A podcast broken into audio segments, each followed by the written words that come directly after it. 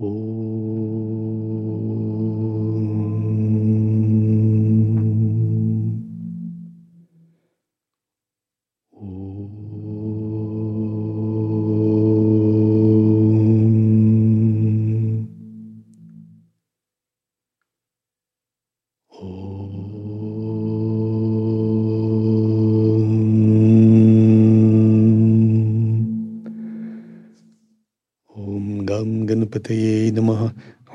Сарасвати Намаха, Ом Шри Гуру Бьо Намаха, Гурур Брахма, Гурур Вишну, Гурур Дева Махешвара, Гурур Сакшат Пара Брахма Тасмай Шри Гураве Намаха.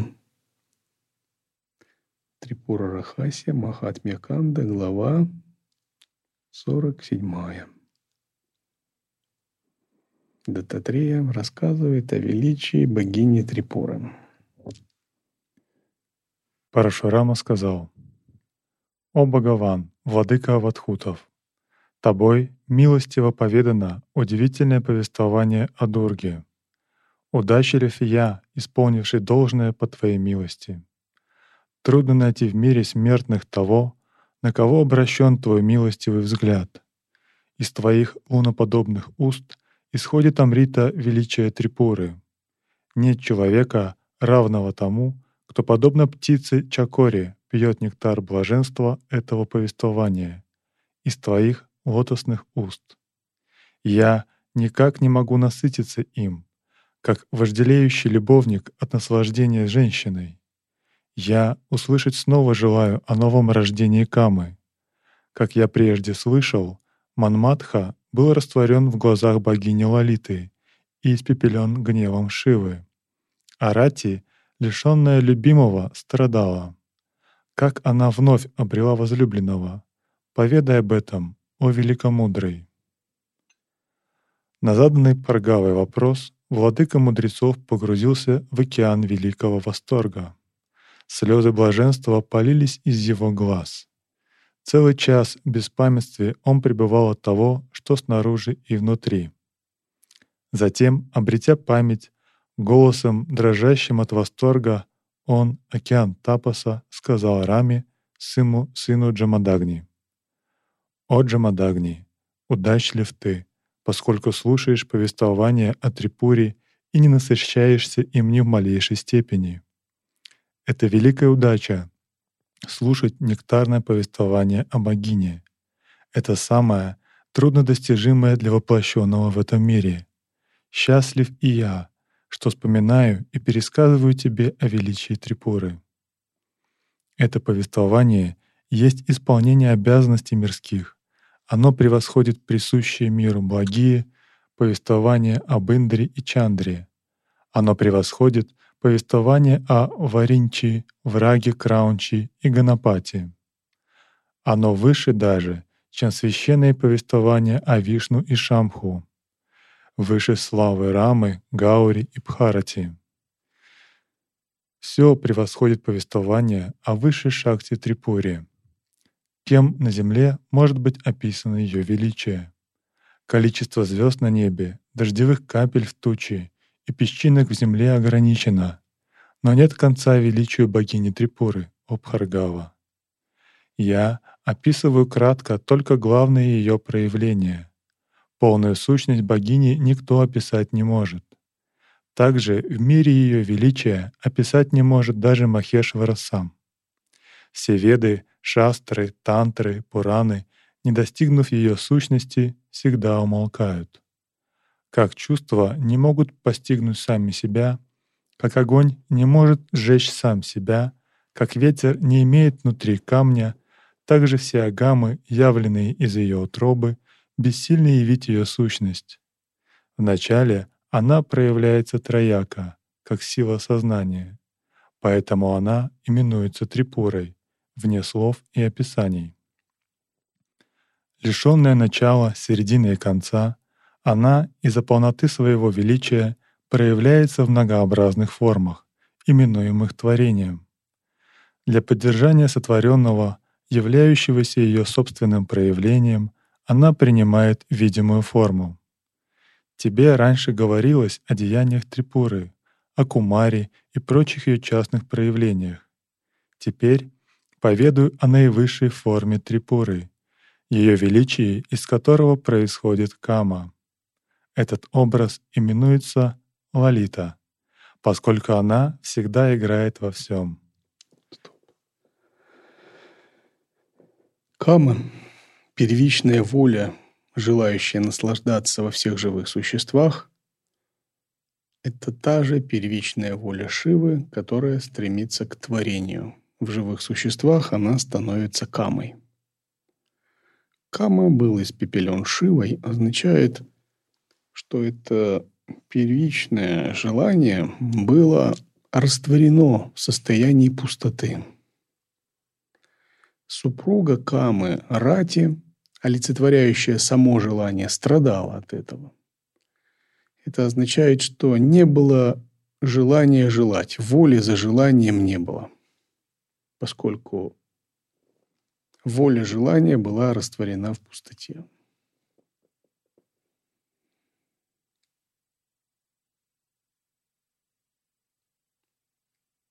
Трипура олицетворяет тот уровень чистого сознания, из которого рождается первичная воля – Например, йог сидит в Дхаране, затем переходит в Тхьяну и погружается в самадхи.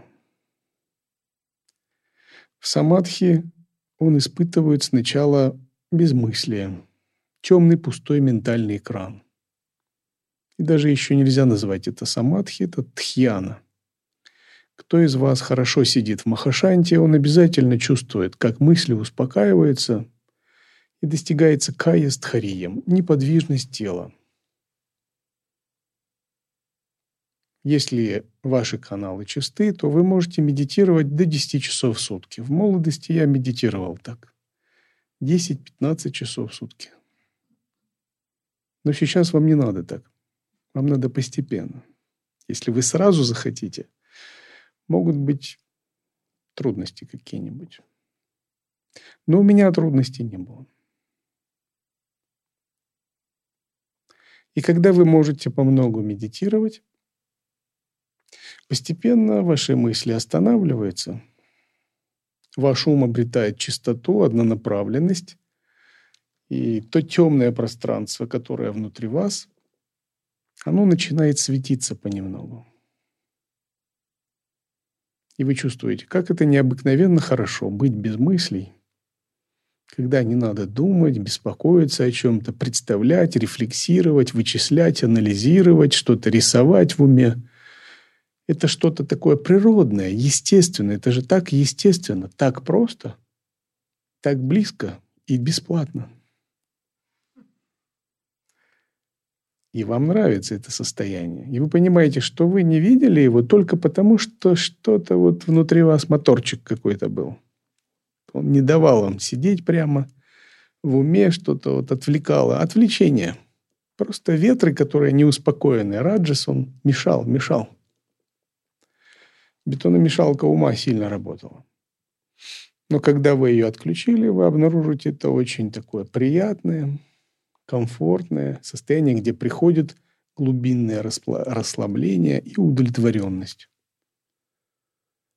И внезапно появляется тонкость восприятия, когда вы улавливаете очень тонкие потоки энергии, очень тонкий слой мыслей. Не такие грубые, а такие очень тонкие, даже их распознать незаметно трудно.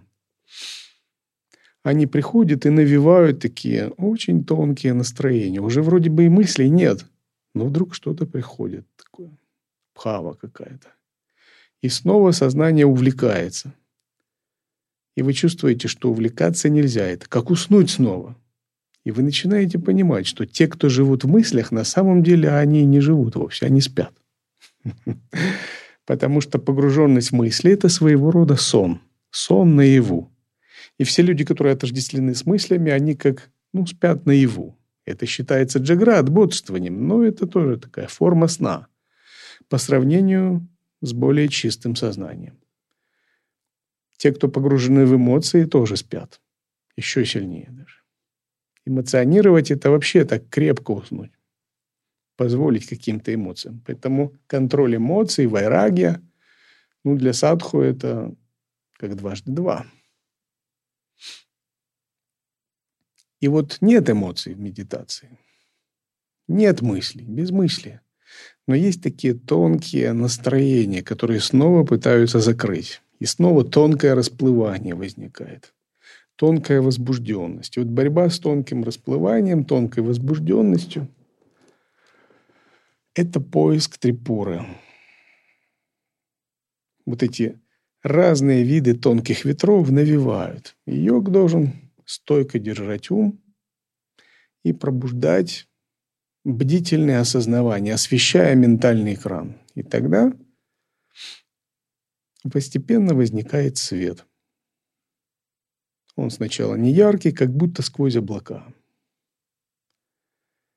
И очень глубокие постижения открываются. Как будто вы что-то понимаете настолько непостижимое, что даже сказать никому не можете это. Но как собака. Она все понимает, говорит, ну вот ничего не сказать не может. И вот вы прикасаетесь к такому чудесному, неизведанному, таинственному источнику энергии, по сравнению с которым этот мир как стекляшка, как стеклянные бусы. Он настолько обесценивается. Вот отсюда вайраги йогов. Это не потому, что их жизнь побила, они разочаровались в жизни, там, как Однажды в юности меня цыганка увидела в поезде. Говорит, ну, ты много повидал в жизни. Да, повидал Брахман.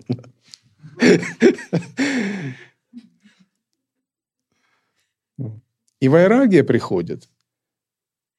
Она как результат того, что мир обесценивается, потому что вы соприкасаетесь с этим тонким измерением. И оно постепенно начинает светиться – и вы начинаете понимать, что переживать свет – это переживать свою истинную природу. Моя природа – это свет. И когда вы добираетесь до ослепительного, чистого, яркого света, это начало переживания парамджоти. Шива, он описывается ситхами как парамджоти. Есть низший Шива – тот, который действует на более грубом уровне, растворяя, растворяя мир, работая с танматрами, с элементами. А вот парад пара Шива – это парам джоти. Есть разные оттенки света, разные виды света. И вы постепенно проникаете в эти тонкие виды света. Но это еще не сама трипура. Есть уровень Шивы, который называется Парам или Шивом. Это пара Брахман, Вет и Упанишат. Когда вы пробираетесь через этот свет, переживая разные уровни пятеричного пространства, называемого Вьома Панчака, преодолеваете три гуны, легко спутать свет сатвагуны с трансцендентным светом. Но свет сатвагуны и трансцендентный свет – это не одно и то же. И вот надо пронзить своим восприятием три гуны. Пройти в йома-панчаку, разные уровни пространств света. Это все то, что содержится в причинном теле, все, что характеризует прокрити татву. И затем открывается изначальный чистый свет. И этот свет, он и не свет, и не темнота но он характеризуется как свет святыми Шанкарачари и Виданта Сутре. И это свет Брахмана. Но это не тот свет, который воспринимается субъектом. В нем нет ни субъекта, ни объекта. Это как ослепительно сверкающая ясность, которая не имеет на самом деле цвета. И вот энергия этой ослепительно сверкающей ясности – это и есть трипура.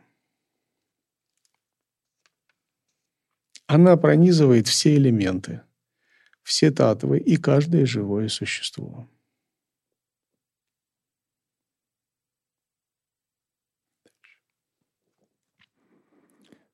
Поведаю о ее многообразных деяниях, полных силы, могущества, знания и действия, и об убиении Дайти Пханды. В прошлом Асура, именуемый Пханда, наделенный могуществом благодаря тапасу, сотворил множество вселенных, а также Брахму, Вишну и Шиву во множестве. Побежденные им боги и спросили милости у верховной владычицы Трипуры, и она в образе Лалиты, дабы успокоить богов и прекратить страдания Вселенной, явилась из огненного жертвенника и убила Пханду вместе с его войском. Тогда боги во главе с Вишну, прославив мать Лалиту, упросили ее воскресить Каму и, переведя Рати к ее лотосным стопам, сказали «О мать, это Рати, страдающая вдова от разлуки с возлюбленным Камой, сжигаемая огнем скорби. Она поникла и увяла, как лотос с перебитым стеблем. Вызвали ее из океана скорби. Мы полагаем негожим, что твой главный преданный был сожжен гневом трехокого. Так окажи и милость, о мать. Услышав мольбы богов, Дэвис улыбкой сказала, «О боги, слушайте, воистину для моего преданного не может быть поражения нигде в мире, и Кама не был побежден. Из-за проклятия Гауры было побеждено тело Камы, ставшее пеплом, но сам же Кама, глава моих преданных, пребывает в моих глазах. Как может благочестивая любимая супруга Камы, моего лучшего преданного, быть вдовой? Этого быть не может, как нет тьмы днем. Благодаря мне Мадана родится вновь и соединится с Рати. Взгляните, как он вмиг устранит скорбь Рати. Так сказав, богиня Лалита пролила на каму Верховного Владыку нектарный дождь своего прекрасного взгляда. От ее взгляда, вошедшее в сердце Камешвары, Манматха обрел новое тело. Манматха очнулся, словно ото сна. Не помня себя, он поклонился Махадеви, погруженный в молочный океан преданности. Поклонившись отцу, матери и всем богам, он прославил владычицу Лалиту различными лучшими прославлениями. Услышав от матери богини Рамы о гибели своего тела и воскресении из глаз богини, он стал молиться благой. «О Мать Вселенной! Я не желаю бренного тела. Пусть я буду бестелесным, и у меня не будет смертного страха». Очень важный символизм, который следует здесь понять. Что означает «кама было испепелен Шивой», мы разобрались. Это растворение энергии желаний в пустоте ясного света. Но затем ведь Кама был воскрешен, но он воскрешен теперь в другой состоянии. Это значит, энергия желания, тенденция ума придавать желанию имя и форму и конкретику была уничтожена, растворена. А затем энергия желания снова воскресла, была воскрешена. Однако теперь она была чистой энергией. Еще раз прочитайте. Вот это. «О Мать Вселенной, я не желаю бренного тела. Пусть я буду бестелесным, и у меня не будет смертного страха». Теперь желание стало бестелесным. У него больше нет тенденции облекаться в имя и форму, и оно стало энергия стала бессмертной. Таким же образом, энергия желаний йога, войдя в центральный канал и растворившись в Шиве, очистившись, затем она снова проявляется, но теперь уже будучи чистой, как энергия божественной воли, божественного намерения. Кама-шакти становится чистой прана-шакти и ичха-шакти, джняна-шакти. И вот трипура помогает в этом процессе трансформации. Сама по себе трипура – это божественная игра. Кама, когда вышел из состояния пустоты в Шиве, он воспринял теперь Шиву как своего прародителя и поклонился ему. Также он поклонился всем богам. Почтительность Камы. До этого Кама кидался на Шиву с оружием не признавал его и искал, как бы его победить. Неочищенная энергия эго и мирских желаний не признает Всевышнего Бога, Господа Шиву, изначальное сознание пустоты и ясного света, как своего господина. Оно не может его понять. Поэтому оно было принудительно испепелено. То есть йог в процессе тапаса принудительно испепеляет внутреннего каму силой ясного света и сосредоточения. А затем из состояния пустоты его внутренний кама снова выходит, но теперь он чист, почтителен, и он не мирской. Его энергия вводится в центральный канал и действует через центральный канал. Есть большая разница, когда энергия действует через боковые каналы и чакры и через центральный канал. То, что действует через центральный канал, не привязывает вас к объектам. Любое восприятие через центральный канал обоняния, слуха, вкуса, осязания порождает вибрацию в центральном канале, в сахасрара чакре, и транспортирующая прана, которой сопровождается любое восприятие, не вытягивает сознание дживы и не примагничивает его к внешним объектам. А напротив, внешние объекты, породив определенный резонанс, их восприятие втягивается обратно в центральный канал. Таким образом, йогин реализует одну из высших сверхобычных сил, называемой самодостаточность независимого существования, перекрытие утечек. Шесть сверхобычных сил – это обычно божественные глаза, божественные уши, дивья чакшу, дивья шотра, божественные ноги, божественное чтение чужих мыслей, божественные знания прошлых будущих жизней и божественное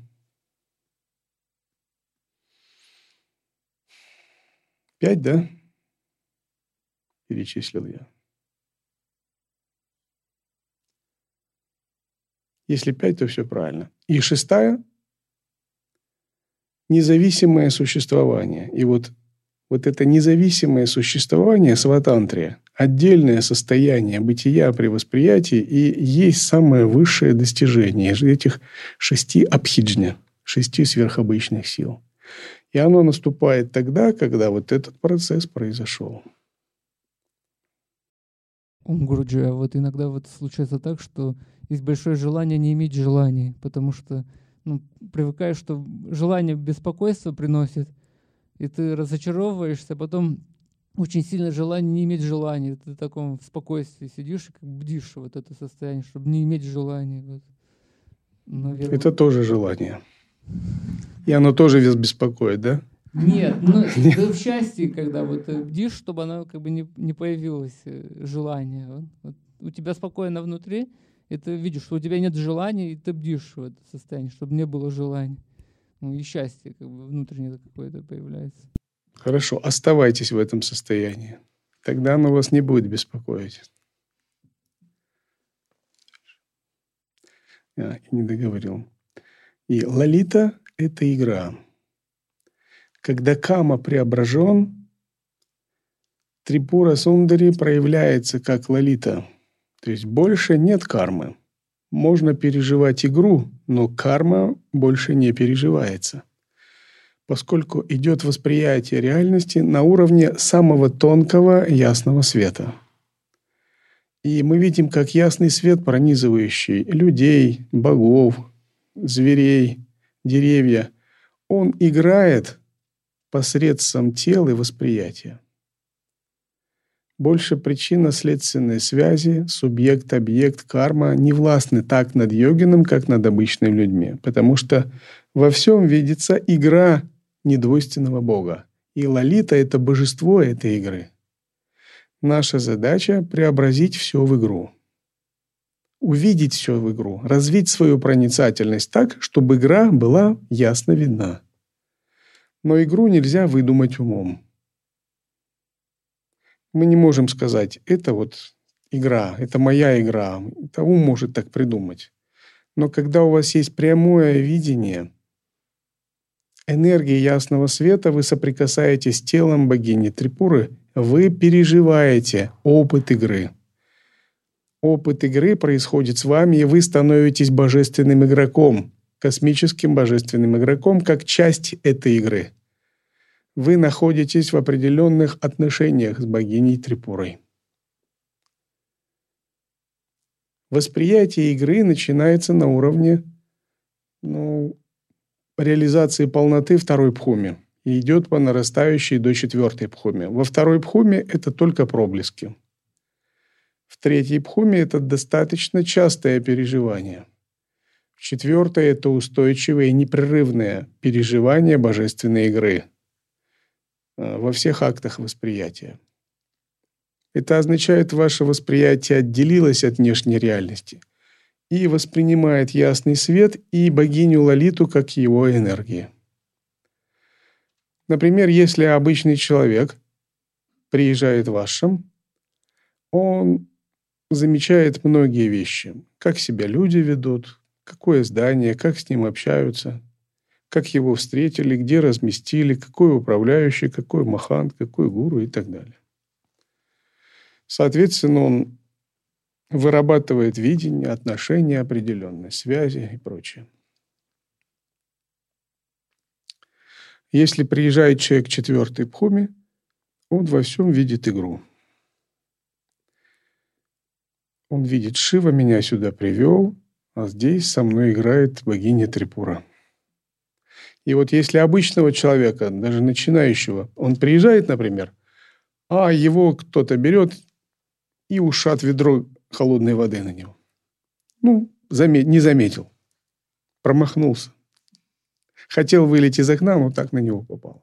Или что-нибудь похожее. Что будет с этим человеком?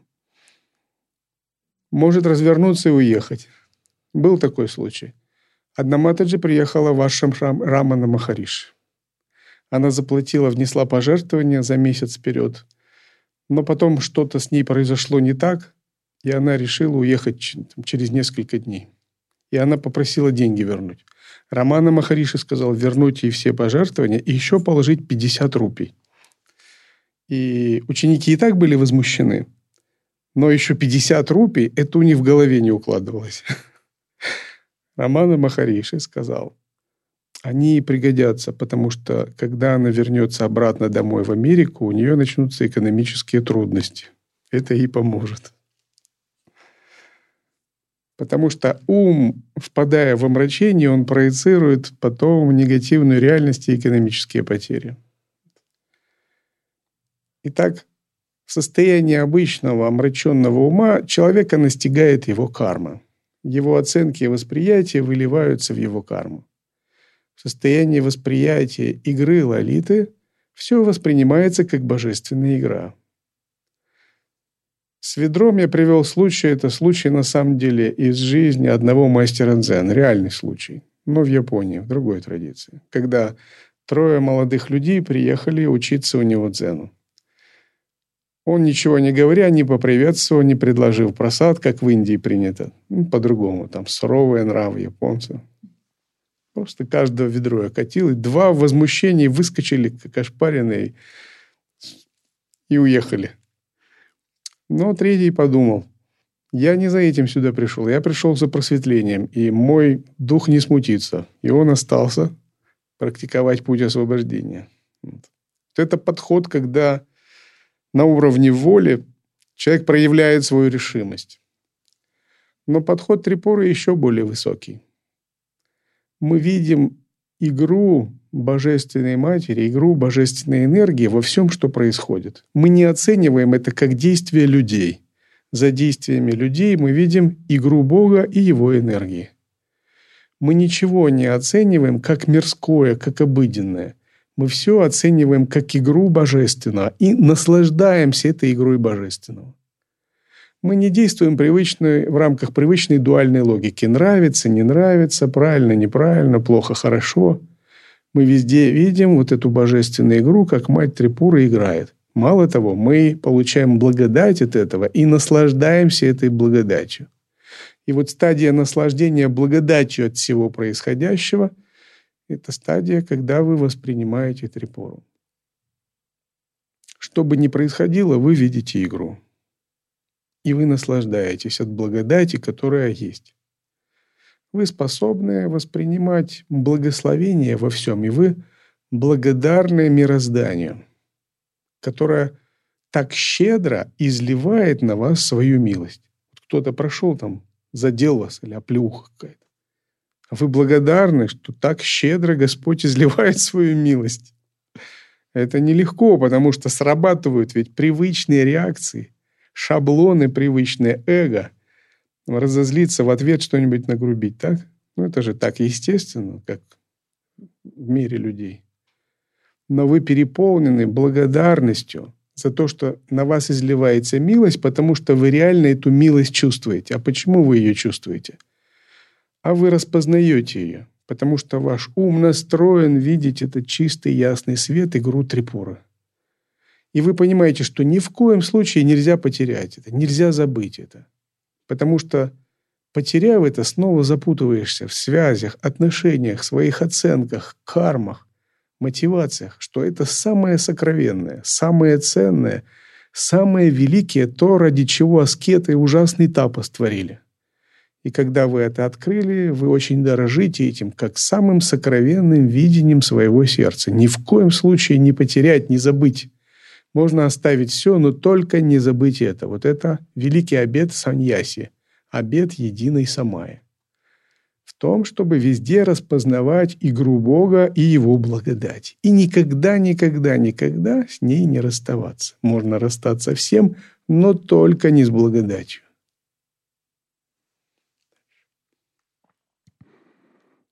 Я не должен жить побежденный Махешварой. Если трехокий Бог не будет поражен моей стрелой, тогда жизнь моя не имеет смысла. Истину говорю я тебе, огнем и зашедшим из его ока, я, служащий твоим лотосным стопом, был испепелен, как мотылек.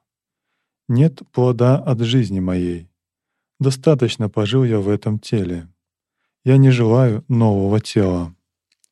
Рожденный, как сын Рамы, и преданный твоим стопам богиней и побежденный, я в собрании героев буду жить напрасно. Услышав речь Манматхи, мать Лалита сказала, «Сын мой, Кандхарпа, отбрось уныние. Для предавшихся моим стопам нет поражения. Ты пребывал в моих глазах, как глубоко спящий Пуруша. Тело твое было испепелено из-за проклятия Гаори.